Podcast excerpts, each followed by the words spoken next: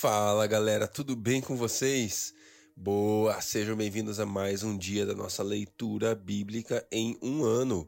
Estamos hoje na nossa 17 semana, quarto, não, quinto dia, Jesus, quinto dia da 17 semana. E hoje nós vamos ler Ruth 1, Ruth 2 e também Atos capítulo 28. Glória a Deus, e já peço perdão aí pela voz, galera. Se vocês perceberem uma voz um pouco gripada aí, é isso aí. Estamos um pouquinho gripados aqui em casa. Então, aproveita e ora por nós aí. Mas desculpa aí pela voz, se você perceber um pouquinho de fanho e coisas assim, é por isso. Mas logo passa, graças ao nosso Deus, beleza? Glória a Deus, então vamos lá, 17 semana, quinto dia, Ruth 1, 2 e Atos 28. Deus, muito obrigado pelo seu amor, pela sua graça, Deus, que nos alcança, que nos amou, que nos alcançou, que realmente, Deus, nos dá acesso àquilo que o Senhor tem para nós, Pai. Nós queremos te agradecer, te honrar por mais um dia de vida. Obrigado porque a sua vida em nós é, ela é perfeita, Deus. O Senhor tem sido um Deus presente, Deus. Nós te adoramos. Nós somos gratos porque o Senhor é bom conosco, Pai. Muito obrigado, Pai. Nós queremos nos debruçar sobre a Sua palavra nesse tempo. Queremos ouvir Sua voz, queremos que nos inclinar ao Senhor nesse tempo, Pai. Fala conosco, eis-nos aqui, em nome de Jesus. Amém. Glória a Deus. Ruth, capítulo 1. Na época dos juízes, houve fome na terra. Um homem de Belém de Judá, com a mulher e os dois filhos, foi viver por um tempo nas terras de Moabe. O homem chamava-se Emi Elimeleque. Sua mulher Noemi e seus dois filhos Malom e Quilion eram efrateus de Belém de Judá. Chegaram a Moabe e lá ficaram. Morreu Elimeleque, marido de Noemi, e ela ficou sozinha com seus dois filhos. Eles se casaram com mulheres moabitas, uma, uma chamada Orfa e outra chamada Ruth. Depois de terem morado lá por quase 10 anos, morreram também Malom e Quilion, e Noemi ficou sozinha, sem os seus dois filhos e sem o seu marido. Quando Noemi soube em Moabe que o Senhor viera em auxílio do seu povo, dando-lhe alimento, decidiu voltar com suas duas noras para sua terra. Assim, ela, com as duas noras, partiu do lugar onde tinha morado. Enquanto voltavam para a terra de Judá, disse-lhe Noemi: Vão, retornem para a casa de suas mães, que o Senhor seja leal com vocês, como vocês foram leais com os falecidos e comigo. O Senhor conceda que cada uma de vocês encontre segurança no lar do outro marido. Então deu-lhes beijos de despedida, mas elas começaram a chorar alto e lhe disseram: Não, voltaremos com você para junto do seu povo. Disse, porém, Noemi: Voltem, minhas filhas, porque viriam comigo? Poderia eu ainda ter filhos que viessem a ser seus maridos? Voltem, minhas filhas, vão, estou velha demais para ter outro marido. E mesmo que eu pensasse que ainda há esperança para mim, Ainda que eu me casasse esta noite e depois desse luz a filhos, iriam vocês esperar até que eles crescessem? Ficariam sem casar à espera deles? De jeito nenhum, minhas filhas. Para mim é mais amargo do que para vocês, pois a mão do Senhor voltou-se contra mim. Elas então começaram a chorar alto de novo. Depois Orfa deu um beijo de despedida em sua sogra, mas Ruth ficou com ela. Então Noemi a aconselhou: Veja, sua concunhada está voltando para o seu povo e para o seu Deus. Volte com ela. Ruth, porém, respondeu: não insista comigo que te deixe e que não te acompanhe. Aonde fores irei, onde ficares ficarei. O teu povo será teu povo, e teu Deus será meu Deus. Onde morreres, morrerei, e ali serei sepultada. Que o Senhor me castigue com todo rigor, se outra coisa que não a morte me separar de ti. Quando Noemi viu que Ruth estava de fato decidida a acompanhá-la, não insistiu mais. Prosseguiram, pois, as duas até Belém. Ali chegando, todo o povoado ficou alvoroçado por causa delas. Será que Noemi? Será que é Noemi? perguntaram as mulheres. Mas ela respondeu: Não me chamem Noemi, melhor me chamarem de Mara, pois o Todo-Poderoso tornou minha vida muito amarga. De mãos cheias eu parti, de mãos vazias o Senhor me trouxe de volta. Por que me chamam Noemi? O Senhor colocou-se contra mim, o Todo-Poderoso me trouxe desgraça. Foi assim que Noemi voltou terras de, das terras de Moabe, com sua nora Ruth, a Moabita. Elas chegaram a Belém no início da colheita da cevada. Ruth capítulo 2 Noemi tinha um parente por parte do marido. Era um homem rico e influente, pertencia ao clã de Elimeleque e chamava-se Boaz.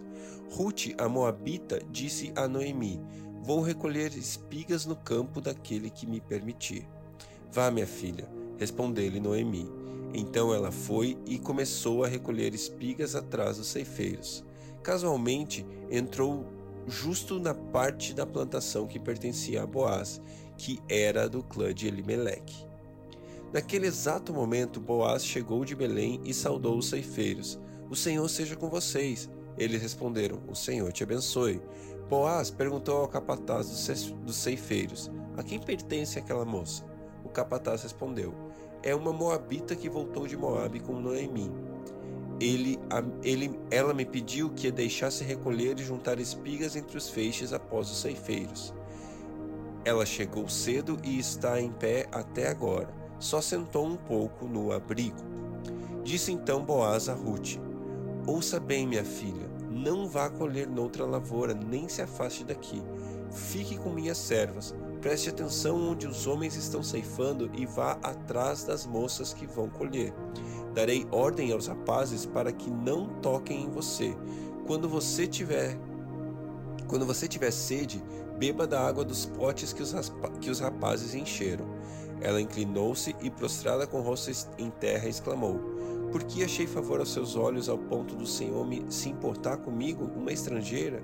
Boaz respondeu: Contaram-me tudo o que você tem feito por sua sogra, depois que você, perde, depois que você perdeu seu marido, como deixou seu pai, sua mãe, sua terra natal para viver com um povo que você não conhecia bem. O Senhor retribua a você o que você tem feito, que seja ricamente recompensada pelo Senhor, o Deus de Israel, sob cujas asas você veio buscar refúgio.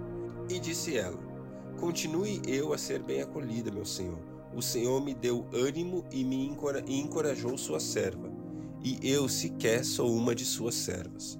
Na hora da refeição, Boaz lhe disse: Venha cá, pegue um pedaço de pão e molhe no vinagre. Quando ela se sentou junto aos ceifeiros, Boaz lhe ofereceu grãos tostados. Ela comeu até ficar satisfeita e ainda sobrou. Quando ela se levantou para recolher espigas, Boaz deu estas ordens a seus servos: Mesmo que ela recolha entre os feixes, não a repreendam. Ao contrário, quando ela estiver colhendo, Tirem para ela algumas espigas dos feixes e deixem-nas cair para que ela as recolha, e não a impeçam. E assim Ruth colheu na lavoura até o entardecer. Depois debulhou o que tinha juntado, quase uma arroba de cevada. Carregou-a para o povoado, e a sogra viu quanto Ruth havia recolhido quando ela lhe ofereceu o que havia sobrado da refeição. A sogra lhe perguntou: Onde você colheu hoje? Onde trabalhou? Bendito seja aquele que se importou com você. Então Ruth contou à sogra com quem tinha trabalhado. O nome do homem com quem trabalhei hoje é Boaz. Noemi exclamou: Seja ele abençoado pelo Senhor, que não deixe de ser leal, que não deixa de ser leal e bondoso com os vivos e com os mortos. E acrescentou: Aquele homem é nosso parente, é um dos nossos resgatadores. E Ruth, a Moabita, a Moabita continuou: Pois ele mesmo me disse também: Fique com os meus ceifeiros até que termine toda a minha colheita. Então Noemi aconselhou a sua, nora, a sua nora Ruth: É melhor mesmo você ir com as servas dele, minha filha. Noutra lavoura poderiam molestá-la. Assim, Ruth ficou com as servas de Boaz para recolher espigas até acabarem as colheitas de cevada e de trigo e continuou morando com a sua sogra. Glória a Deus. Atos, capítulo 28.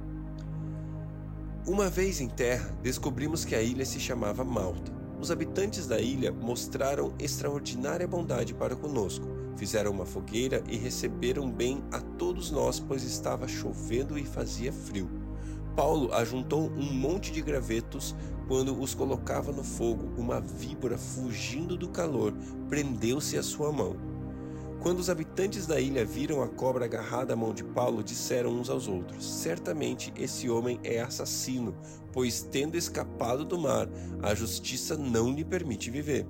Mas Paulo, sacudindo a cobra no fogo, não sofreu mal nenhum. Eles, porém, esperavam que ele começasse a inchar ou que caísse morto de repente, mas tendo esperado muito tempo e vendo que nada de estranho lhe sucedia, mudaram de ideia e passaram a dizer que ele era um deus. Próximo dali havia uma propriedade pertencente a Públio, o homem principal da ilha. Ele os convidou a ficar em sua casa, e por três dias bondosamente os recebeu e os hospedou. Seu pai estava doente, acamado, sofrendo de febre e desenteria. Paulo entrou para vê-lo e, depois de orar, impôs-lhes as mãos e lhe curou. Tendo acontecido isso, os outros doentes da ilha viam e foram curados, vieram e foram curados. Eles nos prestaram muitas honras e, quando estávamos para embarcar, forneceram-nos suprimento que necessitávamos.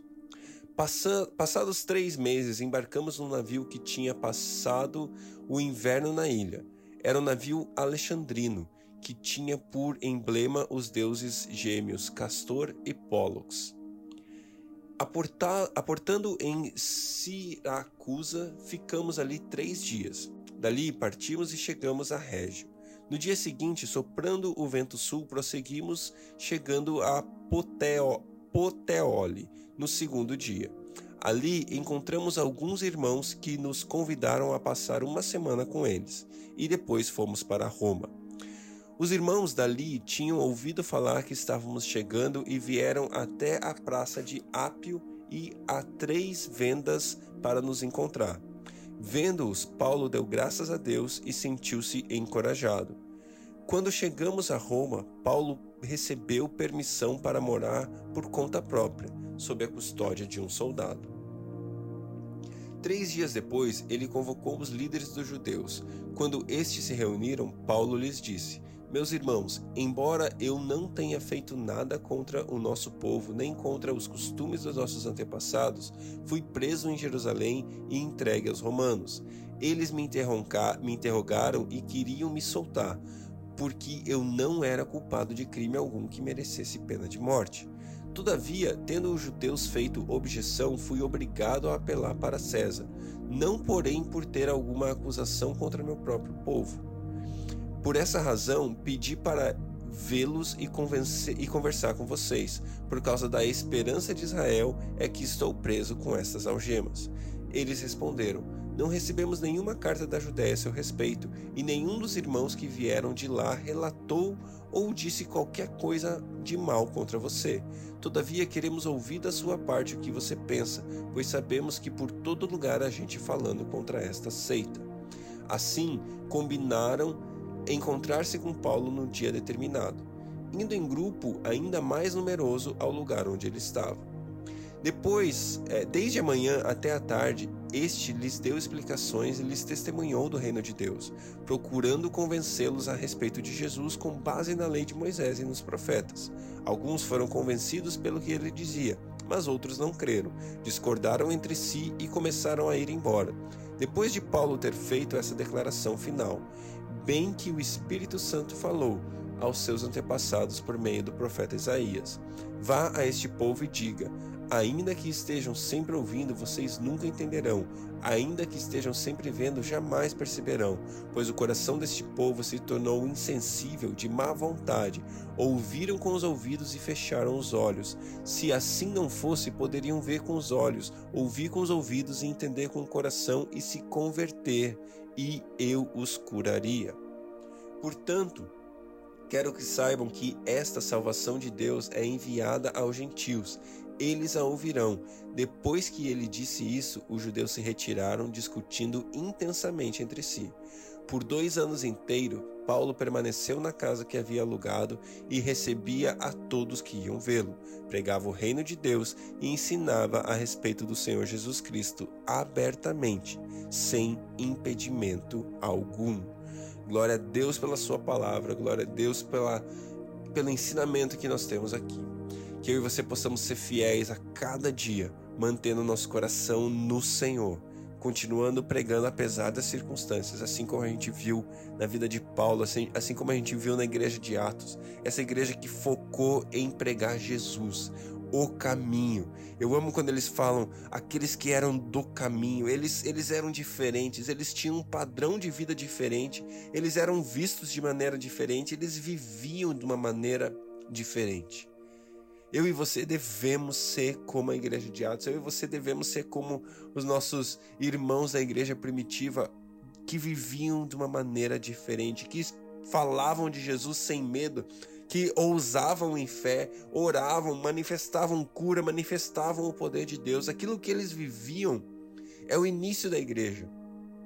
Hoje eu e você somos continuidade disso.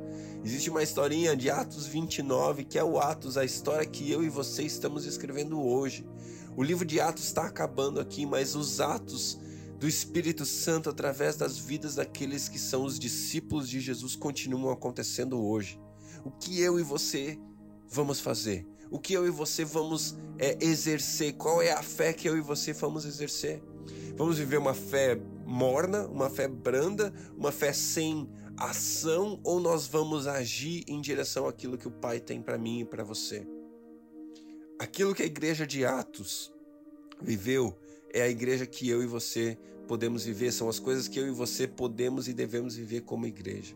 Eu quero encorajar você, sabe? Dê um passo além em fé, dê um passo novo em fé e haja em direção àquilo que o Espírito Santo tem para mim e para você. Que Deus abençoe a sua vida e nos vemos amanhã.